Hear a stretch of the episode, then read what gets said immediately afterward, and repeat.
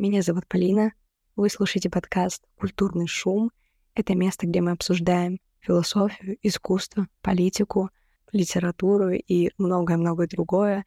Место, где я рассказываю вам иногда истории своей жизни. В общем, новый выпуск немного не похож на все предыдущие. Это не монолог.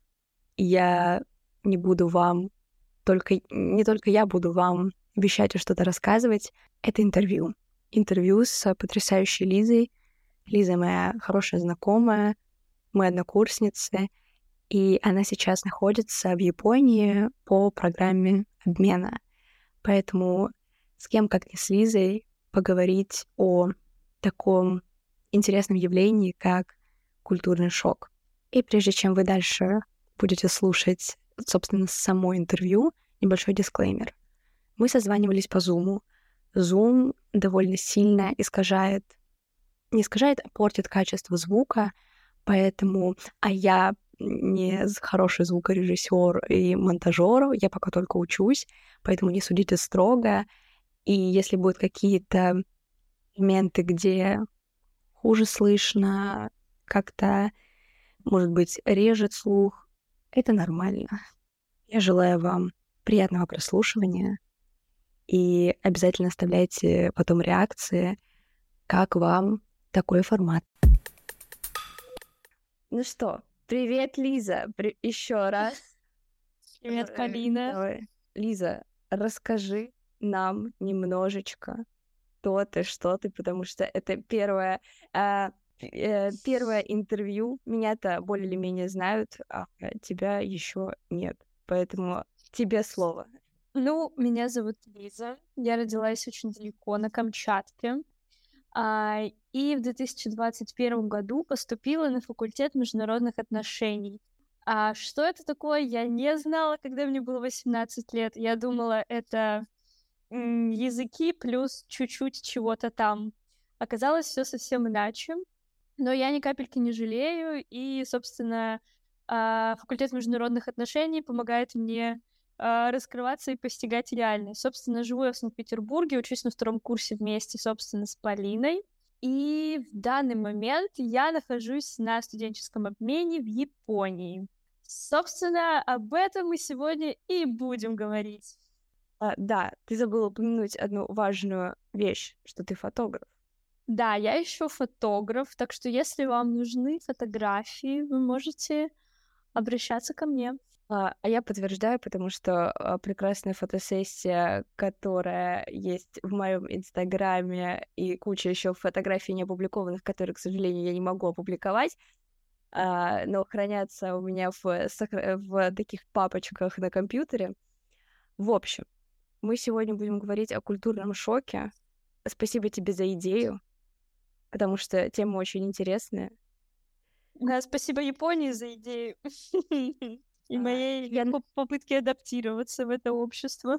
Потому что я наблюдаю за тобой в Инстаграме с недавнего времени в Телеграме, где ты рассказываешь вот эти в близких друзьях э, твои прекрасные монологи про Японию. Это они безумно интересные. Я слышала про такое явление, как культурный шок, но, естественно, сама его никогда не переживала, у меня его не было, потому что если я куда-то ездила, то как турист, и понятное дело, что эм, я, я не могу объективно, как это возможно, оценить. Вот. Так, сразу можно и... чуть-чуть поправлю тебя. На самом деле, э, говорить о том, что ты никогда его не испытывала, это не совсем корректно, потому что даже будучи путешественником, иммигрантом, студентом по обмену, мы все испытываем культурный шок, даже будучи путешественниками. Просто его степень, она немножечко другая. А, и, скорее всего, она более приятная. А, мы будем говорить про стадию культурного шока чуть позже, и как раз-таки, я думаю, что на этом моменте ты сможешь отследить, что когда ты ездила за границу, ты как раз-таки проживала первую стадию культурного шока. Это так, mm. Марчика. Все, поняла. Тогда начнем с основы основ. Основы основ. Я тоже в Телеграме читала. Но что такое культурный шок? Вот потому что, ну, мы-то как-то на каком-то там подсознательном уровне, мы все понимаем, о чем идет речь, но если покопаться, это довольно такое сильное, глубокое определение. А как ты его понимаешь? Вообще, э, до моего приезда в Японию я думала, что культурный шок — это, не знаю, для итальянцев, когда пасту ломают, и когда японцы палочками едят. И вот ты смотришь на это и думаешь, что это культурный шок. Но оказалось, что культурный шок — это целое научное направление э, в разделе межкультурной коммуникации, который, собственно, является подразделом международных отношений. Сюрприз!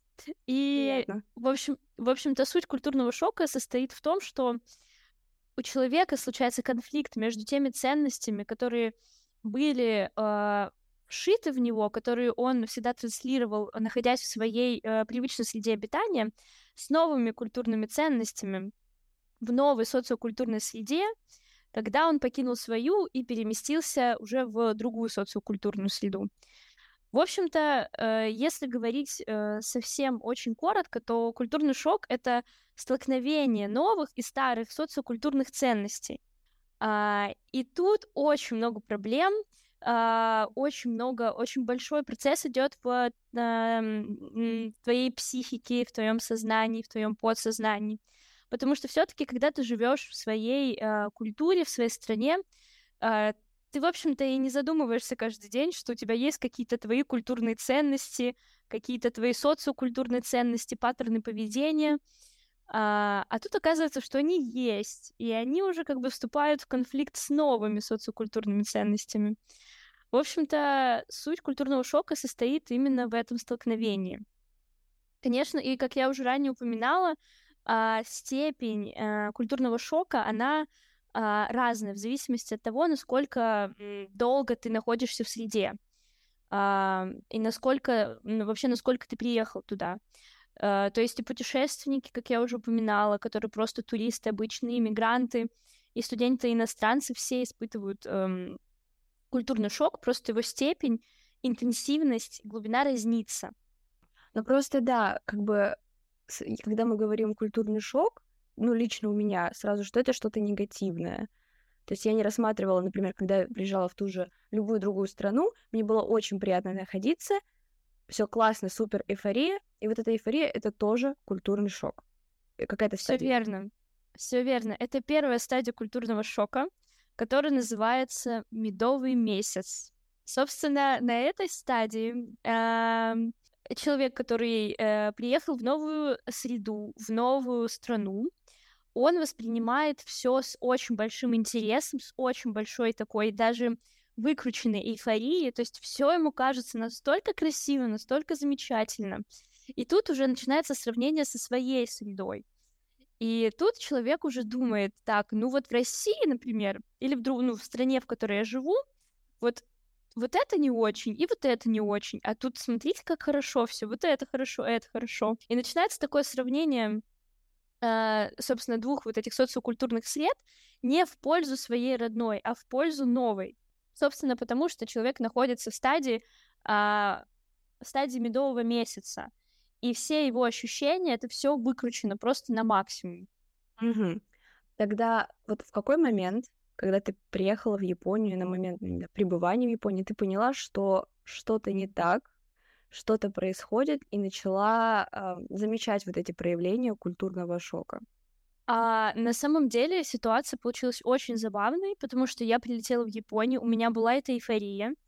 А, хочу сделать ремарку, что, во-первых, Япония это очень сложный социальный конструкт, о чем я буду говорить, особенности а, попытки адаптации, ассимиляции в японском обществе, это вообще отдельная тема для разговора. Но помимо этого я еще живу в общежитии э, для иностранцев. И тут есть люди со всех континентов, со всех стран. И, собственно говоря, тут столько культурно мешано, что у меня получается двойной культурный шок. Столкновение с японским обществом и еще столкновение с другими социокультурными средами Европы, Азии, даже Африки, Латинской Америки. В общем-то, такой, а, как это говорить, слоеный культурный шок, очень многоступенчатый. И мне кажется, что на самом деле я не понимала, что со мной происходит. Ну, то есть вот я проживала медовый месяц, и потом потом я скатилась. То есть, э, если мы э, берем исследования социологов и психологов, то э, проживание культурного шока похоже на перевернутую подкову, то есть на букву У такую. То есть сначала ты как бы все хорошо, все хорошо, а потом ты резко скатываешься в состояние, которое тебе неприятно. И вот как раз-таки, когда я проживала вот эти стадии э, неприятного состояния, это был уже второй, э, второй этап моего культурного шока, собственно, сам культурный шок. И вот тогда я решила как бы, ну, почитать про это. И вот тогда я поняла, что это на самом деле очень закономерный процесс, и все идет как надо, потому что в какой-то момент мне меня постигало чувство вины, э, потому что мои друзья находились в Санкт-Петербурге, сдавали экзамены истории международных отношений и работали Больная на двух тема. Да, работали на двух работах, эм, реализовывали проекты, писали курсовые дипломы, а я тут как бы, ну, а я в Японии. То есть они мне там жалуются вот на плохую погоду, э, на проблемы, на работу. А я как бы, мне тоже хочется пожаловаться, потому что я чувствую себя плохо, но у меня чувство вины, потому что, ну, я же в Японии, я же так давно этого хотела, я учила японский э, какой-то период времени, когда была подростком, а, как раз-таки на Камчатке, потому что Камчатка находится недалеко от Японии. И вот где-то с того момента у меня вот это вот желание поехать в Японию, оно э, росло, росло, росло, и вот наконец-то исполнилось. Ну, то есть и тут у меня уже столкновение произошло моих каких-то ожиданий и реальности. И я тогда подумала, ну, что-то не так, потому что, собственно, Uh, моя стадия культурного шока сопровождалась уже вторая стадия uh, постоянной сонливостью. Мне постоянно хотелось спать. Я очень много ела, я вообще не могла перестать есть, причем это было преимущественно сладкое, конфеты, что-то такое. Какие-то, я не, мне было очень грустно часто, прям очень грустно. У меня были уже проявления такие уже психологического характера характера, э, социокультурного характера, проявления культурного шока. Собственно, мои любимые сейчас будет топ моих любимых проявлений культурного шока. Первое, у тебя начинает появляться, подниматься вопрос твоей идентичности, твоей культурной идентичности, твоей связи с, с родиной, а, с людьми там. Потому что, ну, например, в моем случае Япония, она меня просто на атомы разбирала, и каждый раз, когда я с кем-то коммуницировала, то есть ты коммуницируешь с людьми, они тебя спрашивают про твою культуру, а, про твое поведение, про то, как принято там в твоей стране. И ты вот начинаешь какие-то вещи очень серьезно замечать, которые ты раньше вообще не, ну, не обращал на них внимания. Например, э, я учу сейчас испанский, и я очень много времени провожу с ребятами с Латинской Америки и с Испании. И и ребята мне постоянно говорят про диалекты, вот, про диалекты языка, потому что испанский очень много, очень намешан. А, в одной Аргентине есть несколько разных диалектов испанского. В общем, и они все разнятся. И как-то раз я просто проронила фразу, что в русском языке нет диалектов. И все испанцы уставились на меня и спросили, как это вообще возможно. И я никогда не замечала, никогда не задумывалась об этом, о том, что в русском нет диалектов и о том, почему. И вот тут у меня начал уже, ну, действительно вопрос встал. А как, а почему, почему? А неужели на Камчатке нет какого-то а, своего, я не знаю, говора, диалекта? Потому что ну, вот я из Ростова-на-Дону, но у нас прям, прям, ну вот ты приезжаешь на юг, ты слышишь, ты слышишь вот другой немного говор. Ну, на Камчатке есть э, слова для обозначения каких-то определенных вещей, э, но при этом сам язык, он такой же. И ты, например, вот ты когда переехал в Питер, я думаю, что ты не испытывал сложности с пониманием русского.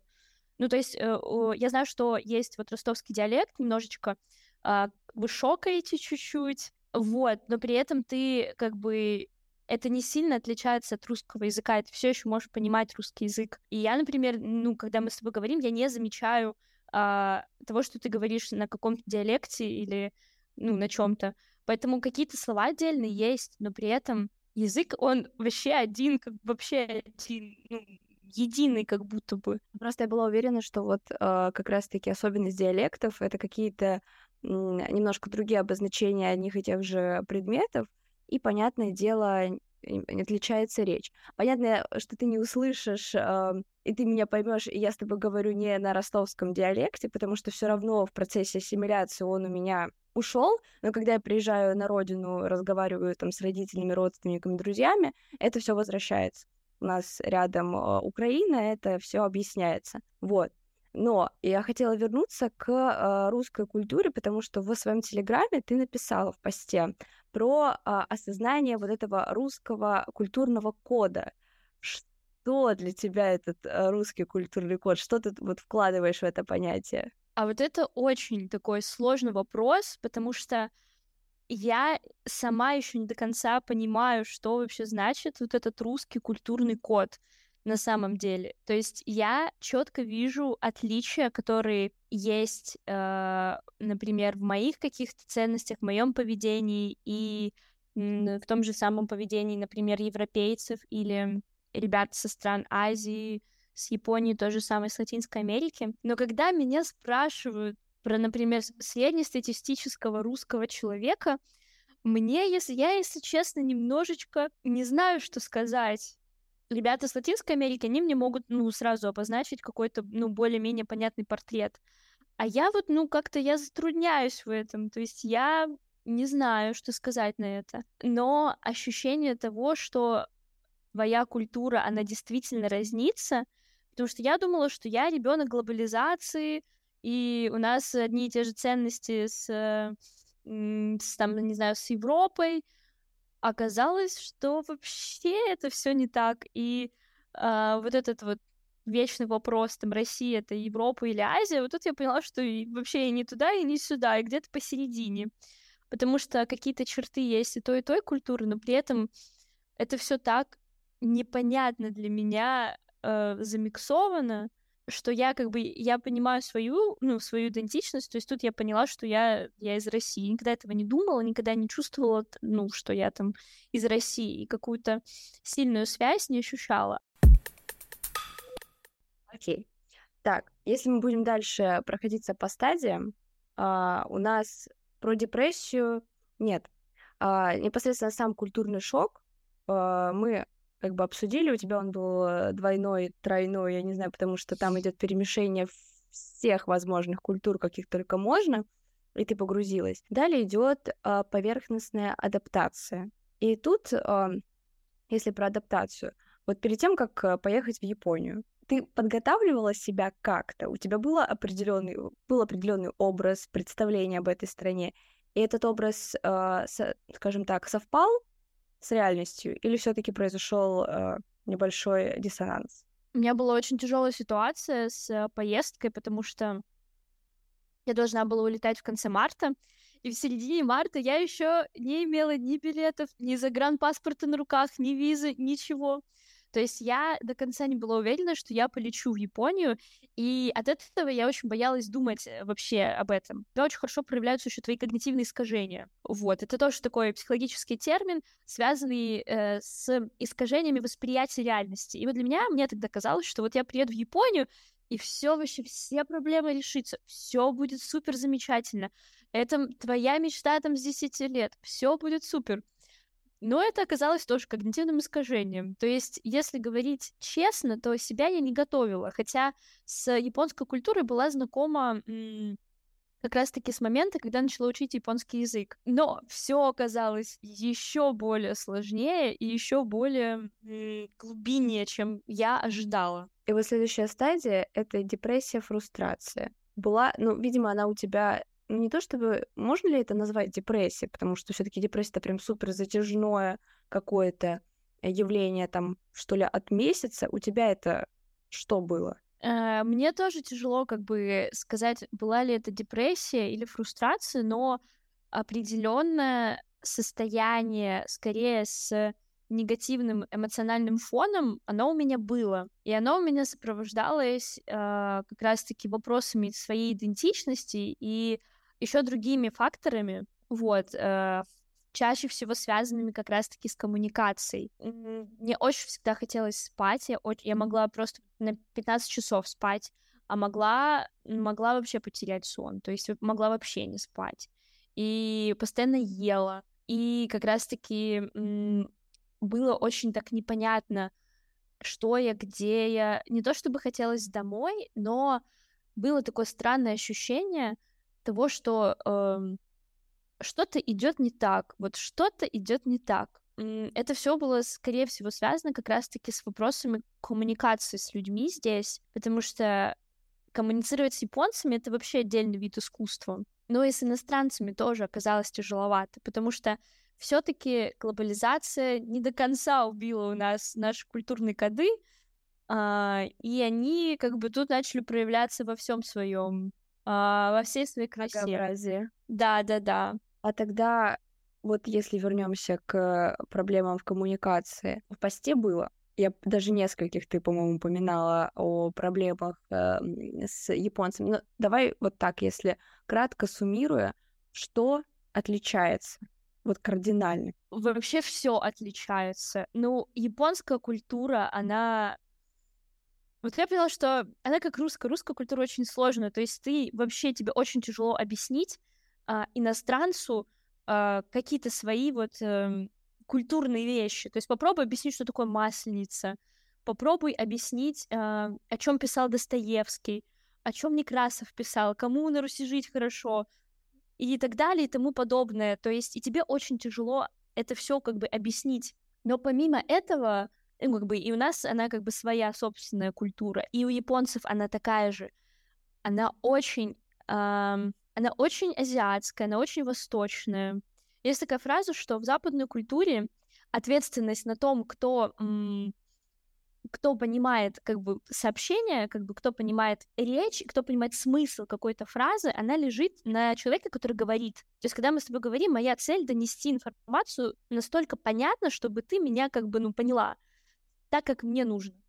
А в азиатской культуре, в частности в японской, ответственность лежит на человеке, который это принимает.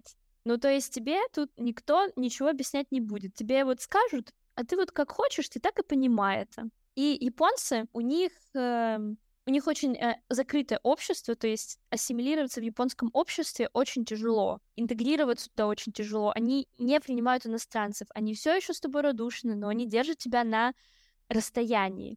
То есть ты э, почувствовать себя здесь частью японского общества это практически невозможно, в том числе э, из-за разницы культурных кодов, из-за того, что они сами закрыты для этого, и языковой барьер. Японский очень тяжелый.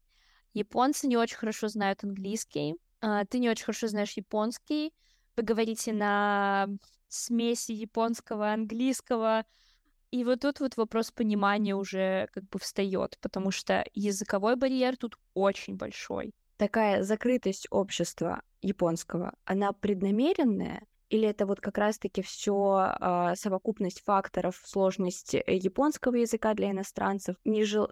нежелание или вот почему английский не такой, мне кажется, не такой да, популярный и активно использующийся язык? Можно ли сказать, что в некоторой степени, сейчас это будет супер, да, такая громкая фраза, такие нотки какого-то нетерпимости, нетолерантности, что это вот наше вот восточное мы вас не пустим, а, мне кажется, что тут вообще, опять-таки, вся совокупность факторов, то есть язык как краеугольный фактор.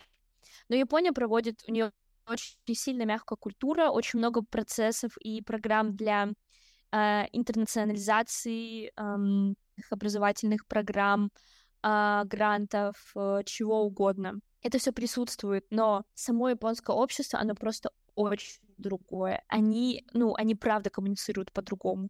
И чтобы понять это, чтобы, ну, как бы понять, чего тебя хотят и как тебе нужно подстроиться, это нужно очень много времени. Потому что я, например, я очень прямая, э, я бываю резкой, то есть для японцев я очень резкая. Я ни разу не слышала, чтобы э, японский преподаватель или э, кто-либо из людей, с которыми я коммуницировала, хоть раз сказали мне нет на японском.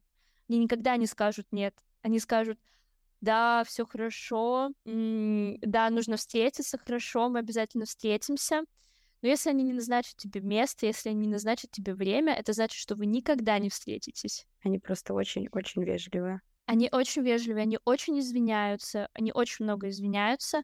В Японии есть две формы извинения. Такая, как бы, ну, легкая и уже вот потяжелее. А, легкая, они используют ее в качестве как бы, ну, очень часто ты услышишь, очень часто. А, даже когда, ну, кто-то не виноват, все равно люди как бы используют это как, э, это как excuse me, вот. Ну, то есть она повторяется постоянно. И то же самое с тяжелой формой, и она дословно переводится я прошу прощения, что отнимаю ваше время и беспокою вас. И, собственно, э, фраза «спасибо», она постоянно звучит постоянно. Ну, то есть сколько раз в день они произносят фразу «спасибо», то есть это «аригато гудзаймас», это, ну, это очень много, очень много раз. То есть они очень вежливые, они очень как бы такие тактичные, они никогда не скажут тебе «нет», они всегда постараются тебе помочь, вот, эм, как бы вот так. Но что еще очень интересно, это мы как-то разговаривали с ребятами, которые, с японцами, которые учатся тут,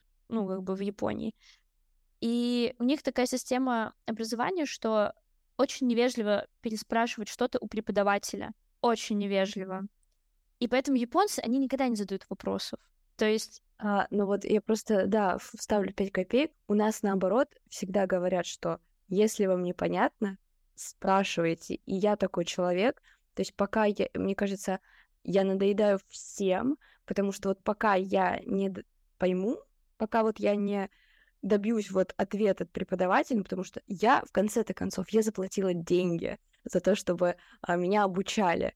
Я не встану и не уйду. Это правда, это правда, но у них видишь, другая система. То есть э, мы, мы спрашиваем, прям провели соцопрос, потому что мы, например, тут ходим с еще одним э, э, мальчиком с России, он тоже студент из ПГУ, только востоковедение. Он очень хорошо знает японский, я как бы так себе. И мы вот ходим с ним в магазин, и вот Гоша через три минуты устает искать масло, подходит к э, работнику магазина и спрашивает, где у вас масло лежит. Мы спросили японцев, наших друзей, как бы, а ты вот как поступишь в этой ситуации? И они сказали, я буду продолжать искать. Я не пойду спрашивать. И они не спросят. И преподаватели э, спрашивать невежливо, потому что в этот момент ты как бы э, сомневаешься в уровне преподавателя и в уровне его преподавания, если ты задаешь вопрос. Поэтому э, они считают, что задав вопрос, ты ставишь человека в неудобное положение. И они будут сами пытаться понять, сами пытаться осознать что-то, как-то какие-то факты сопоставить, нежели спросить напрямую у преподавателя. У них, э, ну, сейчас есть возможность как бы э, письмо написать через э, почту, через e-mail. Вот они, скорее всего, если совсем будет безвыходное положение, они сделают именно так. Это интересно, потому что, опять-таки, э, у нас, если мы да, полезем в какие-то дебри психологии, да даже на Западе, что пропагандирует? Говорить, обсуждать, э, докапываться, начиная там от каких-то личных проблем, заканчивая просто везде, что нужно именно разговаривать, учиться разговаривать. А здесь прям, ну, это действительно супер интересный, интересный факт, э, который прям, ну, меня лично поверг в шок, в культурный шок. Это точно вызвало у меня бурю эмоций, если бы я поехала в Японию. Продолжаем. Итак, на какой тогда сейчас ты стадии? Как ты можешь оценить э, степень своего культурного шока на данный момент? Я думаю, что у меня процесс поверхностной адаптации и такого смирения сейчас. Потому что во многом мне очень помогло понимание того, что это нормально. Культурный шок — это то, что существует. Э, это не миф, это не японцы, которые едят палочками, это действительно тяжелые психологические процессы. И я перестала переживать, что со мной что-то не так, или что происходят какие-то процессы, которые я не могу контролировать. И мне осталось тут всего два-два с половиной месяца, поэтому э, я, я думаю, что я сейчас на стадии такой поверхностной адаптации. Я стараюсь сместить фокус на вещи, которые э, мне всегда были интересны. Вот. Э, на путешествия, на спорт. Спорт, кстати, очень сильно помог. Вот. Всем советую, когда не знаете, с чего начать, начните с э, здорового тела. Спорт помогает, э, на самом деле, всегда. Вот даже перед записью, до этого я готовилась к экзаменам, у нас экзамены продолжаются, и я поняла, что устала, как-то ничего не хочется, Я просто вышла на пробежку, и это действительно заряжает, и это помогает. А, но тогда, если возвращаясь к стадиям, то, возможно, тут даже не поверхностная адаптация, можно сказать, что у тебя уже принятие культуры, то есть японской. Вот это тяжело сказать, потому что принятие культуры японской.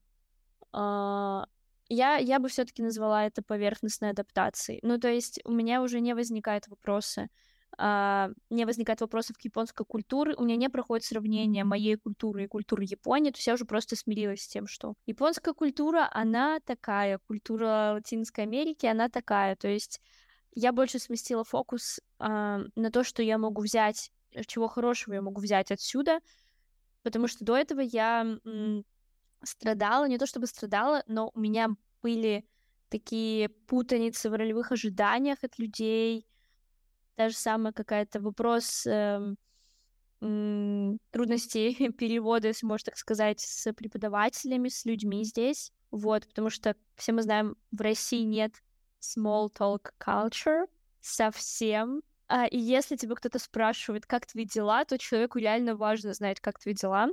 Тут это все немножечко по-другому проявляется. Люди как бы такие, ну, спрашивают, но за этим ничего не стоит, кроме вежливости. Что мне, кстати, помогло э, справиться, это стереотипы. Культурные стереотипы. Я вспомнила все культурные стереотипы, которые я когда-либо знала или имела а, о людях, о культурах разных, и мне это немножечко помогло. То есть тут я уже перестала, у меня ушло когнитивное искажение того, что а, а что вот со мной не так? Почему вот этот человек ведет себя очень грубо, например? Или, в общем, все что угодно, любые когнитивные искажения там относительно того, что, наверное, со мной что-то не так или что-то... Я а, для себя объяснила это а, просто разница культур и перестала по этому поводу переживать. Поэтому стереотипы на самом деле, помимо того, что они иногда мешают и затрудняют коммуникацию, они также еще очень сильно тебе могут помочь, когда ты а, во фрустрации, когда ты не знаешь, как коммуницировать с людьми. Ты, например, вспоминаешь стереотип, вот немцы, они очень такие, они немного грубоваты, немного прямые, всегда вовремя приходят. Для них важна строгость и порядок. Вот ты как бы пытаешься коммуницировать с ними через их стереотипы. Там латиноамериканцы, они очень такие, э, всегда очень веселые, очень радостные, всегда на чили, на расслабоне. Вот, они м- живут свою лучшую жизнь, очень тактильные ребята, очень любят танцевать, все что угодно. И в этот момент, когда там какой-нибудь латиноамериканский мальчик кладет руку тебе на плечо, у тебя не возникает вопросов, что он хочет от тебя. Ты просто такая, ну, это латиноамериканская культура, да, как бы у меня, ну, да, вот это просто его культура. Но при этом э, может возникнуть э, следующая сложность. Тебе может э, понравится этот мальчик, он может быть тебе симпатичен, но вот эта его э, культура общения, которая немножко не вяжется с твоей, да, и в принципе, наверное, с большей частью, ну, у нас, да, как, как это понимается и принято, и тут э, неприятная э, френд-зона может возникнуть. Ну вот э, в вопросах э, построения каких-либо а, любовных отношений или чего-то такого, вот тут надо вообще быть очень-очень аккуратным, очень-очень осторожным, потому что тут действительно очень тяжело определить, либо это культура, либо это человек, либо это все вместе. Конечно, тут хорошо помогает диалог, ну, то есть э, он всегда везде помогает, но он тоже не всегда спасает тебя, потому что вы все еще говорите на английском. Я как бы, я знаю английский нормально, то есть у меня не возникает вопросов коммуникации тут. Я имею в виду как бы формирование моих мыслей. И то же самое с людьми, у которых английский второй язык, но при этом это не наш родной язык, не, не мой, не их. И от этого у нас тоже могут возникнуть трудности перевода, трудности коммуникации. В общем, тут очень много факторов, а, которые, собственно, порой э, мешают тебе выстраивать эффективную коммуникацию с людьми, которую ты хочешь. От этого у тебя ты тоже можешь впасть в фрустрацию и в состояние того, что ты просто не можешь эффективно коммуницировать с людьми, ты оторван от своей культуры. Ну вот, э, я просто представила на секунду картину, что бы делала я. Я очень социальный человек. Мне важно, мне важны люди, мне важно общение. Я думаю, что я бы не просто фрустрация, а была бы очень глубокая депрессия. Но а если вернемся к коммуникации, удалось ли тебе найти, не будем говорить громко, друзей, но таких хороших знакомых среди именно японцев? А, да, и это а, парень, с которым мы познакомились в Санкт-Петербурге, когда я участвовала в БАДе программе от ESN Students. И мы познакомились с ним а, в баре в Санкт-Петербурге. Это был а, студент по обмену, который учит русский язык. И вот с ним мы прям хорошо коммуницируем, нормально. И еще один парень, с которым мы познакомились уже в японском баре. Но он очень социально активный, он очень открытый, он э, хорошо говорит на английском, что, собственно, ну, как бы помогает ему интегрироваться в иностранную среду. Но он тоже очень забавный, у нас был очень забавный диалог.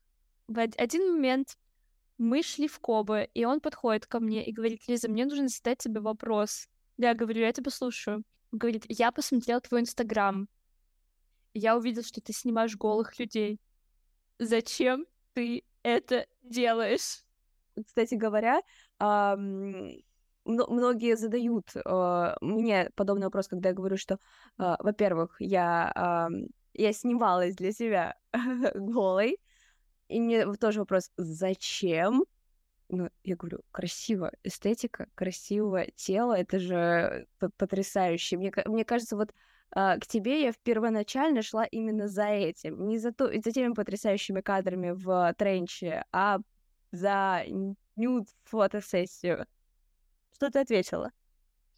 Ну, как бы я его, ну, я поняла, что в его культурном коде это, ну, это вообще очень это очень большое табу. Ну, то есть голое тело или какое-то проявление голой телесности. И он, ну, он мне так и сказал, что я не понимаю, потому что я, ну, я никогда такого не видел. И я, как бы, я попыталась ему просто объяснить, что я в это вкладываю, как, собственно, я обычно всегда всем объясняю, что я, ну, моей целью не является раздеть человека, моей целью является, как бы, посмотреть на то, как э, на человека абсолютно уязвимого в какой-то природной среде, в новой какой-то среде. И то есть посмотреть на, на это с точки зрения того, что мы все э, дети природы, а не с точки зрения того, что я пытаюсь эротизировать человеческое тело. Собственно, примерно это я ему сказала. Понял он меня или нет, я не знаю. Ну вот представляешь, что он пришел домой, снова вернулся к тем словам, которые ты сказала, может быть, ты что-то изменила в какую-то частичку ДНК в его японском культурном коде, и теперь он понесет эту мысль дальше, а потом раз, и мы увидим э, его в качестве фотографа, и на страничке в Инстаграме у него будет голая фотосессия. М? Может быть, все может быть, а может быть, он и не понял, и э, все еще был шокирован э, ну, той открытостью, которую а, я транслирую и той открытостью снимков, которые у меня есть.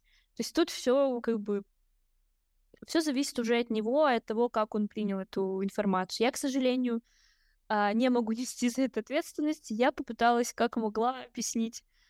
Вот, но посмотрим. Окей. Okay. Uh, в общем, потом, когда, если мы возвращаемся снова к стадиям, после принятия чужой культуры, которая у тебя еще не произошло, я думаю, что это даже, наверное, и не очень важно, если ты не собираешься жить в этой стране. Дальше идет возвращение домой. Вот я уверена, когда ты вернешься в наш очаровательный, супер жаркий э, Санкт-Петербург, нужно будет поговорить про то, как ты себя ощущаешь. А, но сейчас у меня родился следующий вопрос. Um, так как ты познакомилась с японской культурой, с uh, людьми, есть ли что-то, хотя я думаю, что я даже знаю, что ты привнесла в, свой, в свою культуру, в свою, именно в твою личную, да, не в общую русскую национальную, а вот что бы ты привезла домой? Это очень интересный вопрос. Что бы я привезла домой? А, мне кажется, самое важное, что могу привезти, это а, свое целое ментальное здоровье. э, и эм, опыт, потому что я все еще на стадии переваривания этого опыта, потому что он, ну, он просто огромен. Что бы я привнесла точно, мне кажется, в не только в свою культуру, но и в целом, как бы, я бы, наверное, привнесла интернационализацию образования, потому что мне кажется, что э, вот как раз-таки этот процесс очень-очень помогает тебе понять себя, понять свою культуру, понять, чем ты хочешь заниматься, где ты этим хочешь заниматься. И мне кажется, что очень важно развивать именно программы обмена для ребят э, с целью того, чтобы они как раз-таки это, ну, поняли. Потому что я, например, всегда думала, что, ну, как бы я, ну, тут поживу в России, потом уеду, короче, мигрирую куда-нибудь. А сейчас я поняла, что, ну, вообще-то не знаю, уже вопрос-то как бы а нужно ли мне это, а хочу ли я этого. Ну, и как бы есть, конечно, процент людей, я в любом случае, которые скажут, э, ну, которые после э, опыта обмена э, скажут, что я не хочу назад, мне комфортно в этой культуре, или я как бы, ну, я для себя все понял. В общем, я все точки над «и» расставил, я не вернусь назад. У меня, например, я четко понимаю, что я хочу вернуться назад. То есть у меня не стоит сейчас вопрос там оставаться в Японии или переезжать сюда. У меня стоит вопрос того, что я возвращаюсь сюда, в Россию, сто процентов. Вот. Ну, то есть это э, вот это очень важно для молодежи, мне кажется, понимать, потому что у меня, например, было очень сильное когнитивное искажение того, что у нас у нас все плохо, а вот там все хорошо. Ну вот в Европе, на Западе, везде все хорошо, а вот у нас в России все плохо. И тут я поговорила с некоторыми немцами, и они не знают, кто такой Эрих Мария Ремарк. И для меня это был культурный шок. Они не знают. То есть я... Обалдеть. Да. Обалдеть. Да. То есть я как бы... Ну, это причем не один человек, который мне сказал, что я не знаю, кто это. И я как бы говорю там, ну, а на Западном фронте без перемен, там, три товарища. Они смотрят на меня и качают головой. Одна девушка она учится в Англии на английской литературе, и я ей говорю, я вот читала Сомерсета Маэма, мне очень понравилось. Она вот так на меня смотрит, такая, кого? Я говорю, ну, Сомерсет Маэм, ну, английский писатель. Я открываю страничку Википедии, думаю, может быть, у меня там вот это мой русский акцент какой-то непроизносимый, может, она не понимает. Она, она не знает, кто такой Сомерсет Мэйм, она учится на английской литературе. Сейчас можно уйти в проблемы, и просто если мы говорим про Германию, много я от кого слышала о недостатках немецкой системы образования, и э, такое возможно, что они могут не знать ремарка, ну, сейчас, я не знаю, поедь куда угодно, в супер, знаешь, такую прям глубинку-глубинку и задай какой-нибудь вопрос, а вы читали? И, я даже не знаю. Но классику, наверное, вот э, здесь у нас в школе а, отлично с этим справляются, хотя бы того же Достоевского у нас знают. Но немножко копнуть дальше и спросить, буквально вот недавно мы смотрели видео на YouTube, кто написал а, да, произведение «Дядя Ваня». Это Антон Павлович Чехов. Ну, мало кто тебе скажет, что это написал Чехов. То здесь такой момент. Эрих Мария да. Марк — это все таки человек, который а, признан как мировой писатель, писатель, который вот изменил поколение, писатель потерянного поколения. То есть это мировая классика, это, ну, что-то такое фундаментальное. Не все знают, что там Лев Толстой написал Крицерову сонату, но все знают как бы Льва Толстого и его знаменитые произведения можно не читать, но не знать, для меня это было шоком, потому что, может быть, я живу в информационном пузыре, и, может быть, я окружена людьми, которые, э, ну, для которых не стоит вопрос, кто это вообще. Мы просто э, читающие. Это, кстати, очень приятно. Где-то я видела статистику, что в, в России очень-очень огромный процент читающих людей, читающих именно бумажную литературу, то есть вот книги именно книги люди ходят, покупают, и это здорово. А, если возвращаться к тем, что тем каким-то а, культурным э, вещам, которые ты бы принесла в свою жизнь, мне казалось, что это будет вежливость. Вот я бы сто процентов, э, наверное, бы применяла это. Нам, нам не хватает э, этой вежливости. Или она over? В Японии я, я, за, я за искреннюю вежливость. Потому что тут ты часто сталкиваешься с тем, что Э, люди просто на автомате повторяют слова благодарности, и они не значат уже ничего.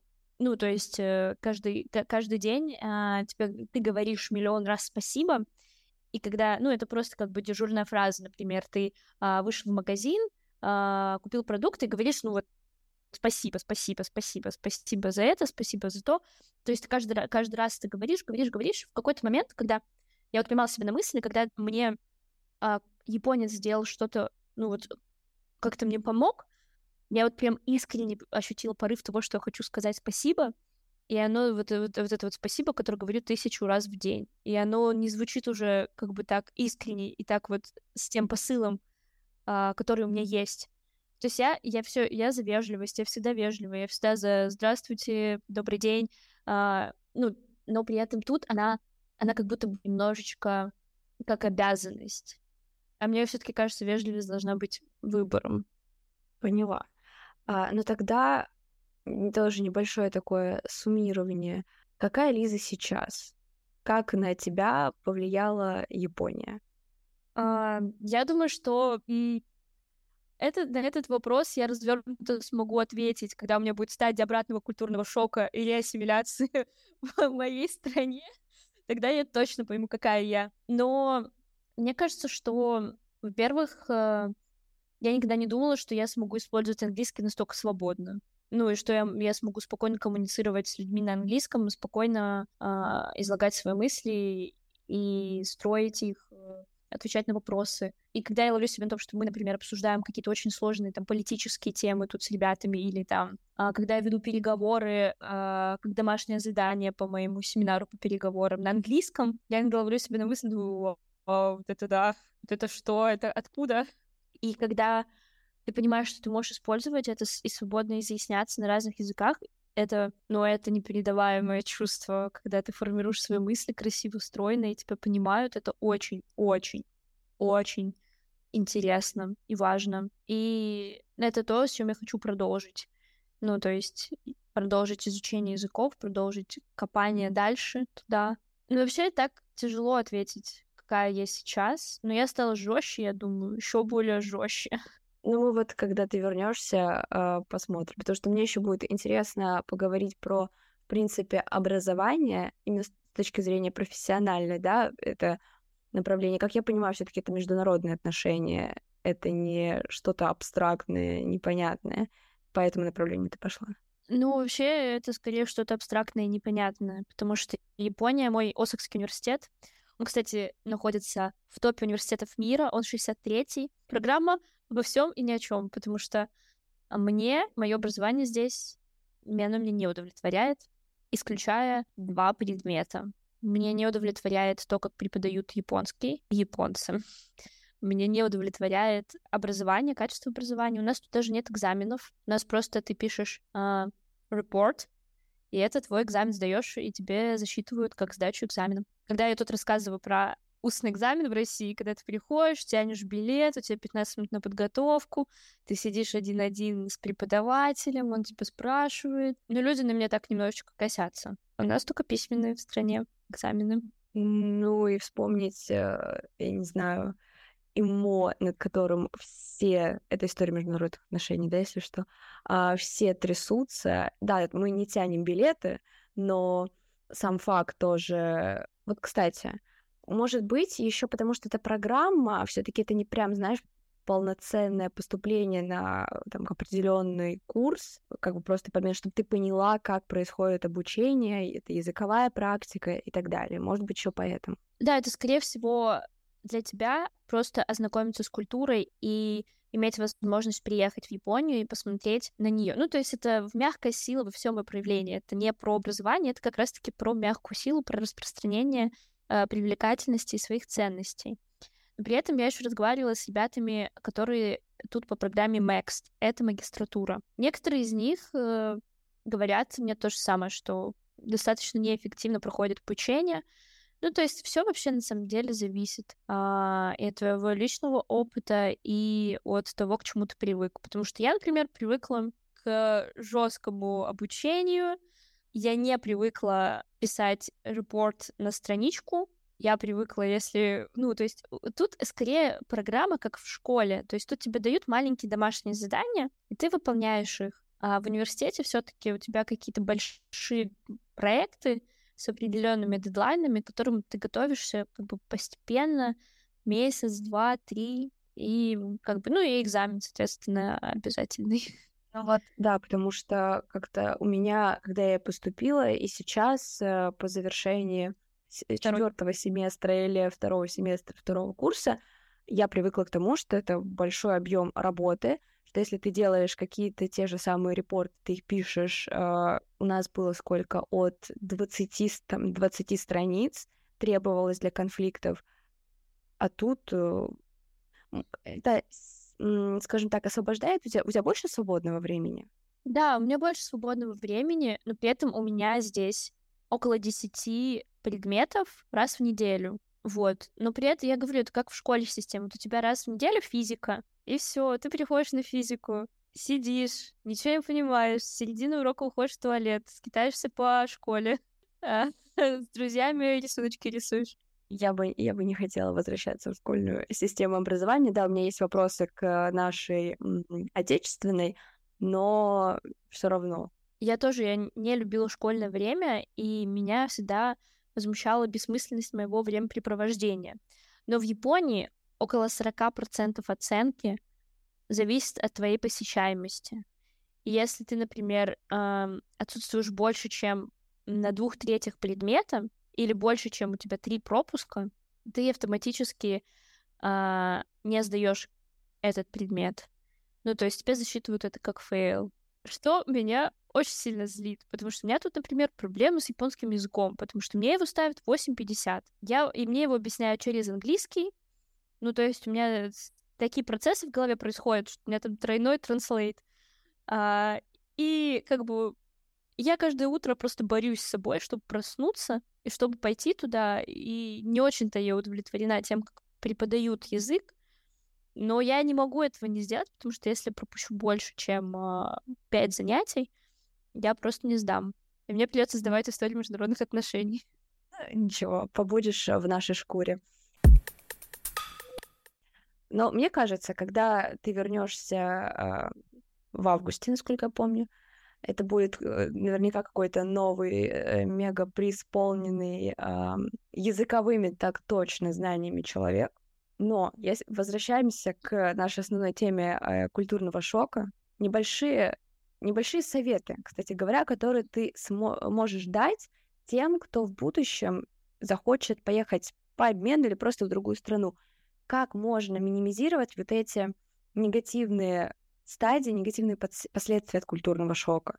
Во-первых, мне кажется, очень важно понимать, что это есть, и когда ты это понимаешь, тебе как-то немножечко проще существовать с этим. То есть это не просто что-то абстрактное, что давит на тебя, это что-то вот, что существует. То есть если об этом пишут, если это раздел межкультурной коммуникации, если есть эта проблема, то это не ты один дурак, а это как бы, ну, закономерный процесс. От этого тоже может стать легче. Плюс мне помогли, я говорю, мне помогли стереотипы. То есть стереотипирование — это один из видов того, как ты как бы строишь информацию, которую ты получаешь от людей. И на основе этого, например, мне стало немножечко легче понимать, как мне коммуницировать э, с человеком с той или иной культуры. Но тоже не стоит злоупотреблять этим, потому что от человека от человека разнится. Э, что, собственно, мы видим на примере э, русских людей, которые от человека к человеку очень разные, и как-то как-то непонятно а, как его стереотипировать. Помимо этого, мне кажется, очень важно помнить еще, что существуют когнитивные искажения. Надо умело с ними работать. Например, опоздал на встречу, желательно опаздывать на встречу или вообще не приходить на нее. Что меня, как человека, а, я не могу сказать, что в России у нас все приходят вовремя, или что я всегда прихожу вовремя. Но для меня время, как бы, это очень важный показатель. Если человек опаздывает на встречу, для меня это пренебрежение а, или если он вообще на нее вовремя не приходит, или если вот говорит тебе, я сейчас поговорим, и уходит на час куда-то, ну, в общем, для них, для латиноамериканцев это нормально. Они, у них ощущение времени другое. Я себя чувствую как дурак каждый раз в этой ситуации. А, так вот, а, просто понимать, что это не в тебе проблема, это не у тебя что-то не складывается, это просто, просто какие-то вот э, от, отслеживать эти когнитивные искажения, то есть когда ты такой, блин, наверное, со мной что-то не так, наверное, сейчас не хочет со мной говорить, или что-то вот еще. Нет, просто, просто говорить себе, что нет, это не так. Помимо этого, помнить про разницу культур. Глобализация, конечно, ну, свое дело делает, но культуры все равно разные. Это очень тоже важно держать в голове. Ну и просто наслаждаться, наслаждаться, кайфовать, потому что обмен когда-нибудь закончится, все когда-нибудь закончится, и хорошее, и плохое. Самое важное получать от этого удовольствие и получать от этого какой-то опыт, анализировать это. Ну и я считаю, доверять какой-то своей интуиции, своим чувствам. То есть, если ты чувствуешь, что, например, а, вот здесь я не хочу находиться, просто вежливо уходить от этого, не насиловать себя коммуникацией и давать себе время и пространство на то, чтобы побыть одному и чтобы проанализировать и понять, что происходит. Вот. И не закрываться, не закрываться в себе, не замыкаться, не, не пытаться убежать от этого, а, принять, что это есть, что это будет сложное, но интересное приключение, держать связь со своими друзьями, которым не нужно объяснять, там, кто ты, что ты и так далее, просто, просто существовать. И помнить о золотом правиле морали, относись к людям так, как хочешь, чтобы они относились к тебе. Но не злоупотреблять этим, потому что чрезмерно хорошие отношения к людям, оно тоже чревато. И быть вежливым. Класс.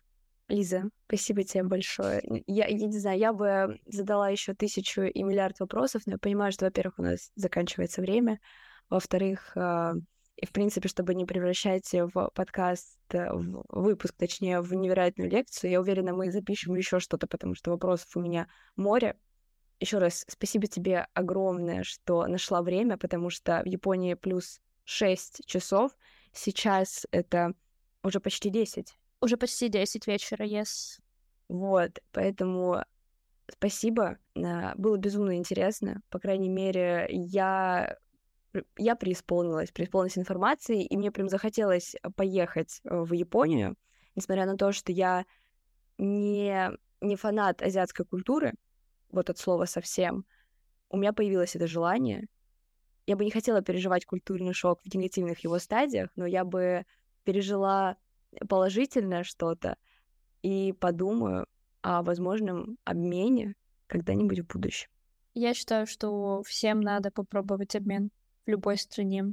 Это очень расширяет твой кругозор и ощущается, как будто реальность становится уже не 2D, не плоско, а так 3D раскладывается. Окей. Okay. Тебе удачи. Спасибо. И ждем тебя в Питере. Да, спасибо тебе, что пригласила. Это был вот такой интересный, познавательный, потрясающий диалог с Лизой. Надеюсь, Лиза, вам, как и мне, очень понравилось. Думаю, это не наше не последнее с ней интервью. Оставляйте свои комментарии, расскажите вообще, как вам подобное, подобное изложение информации. Возможно, я еще запишу интервью с кем-то. Спасибо, что слушали этот выпуск, и до следующих встреч.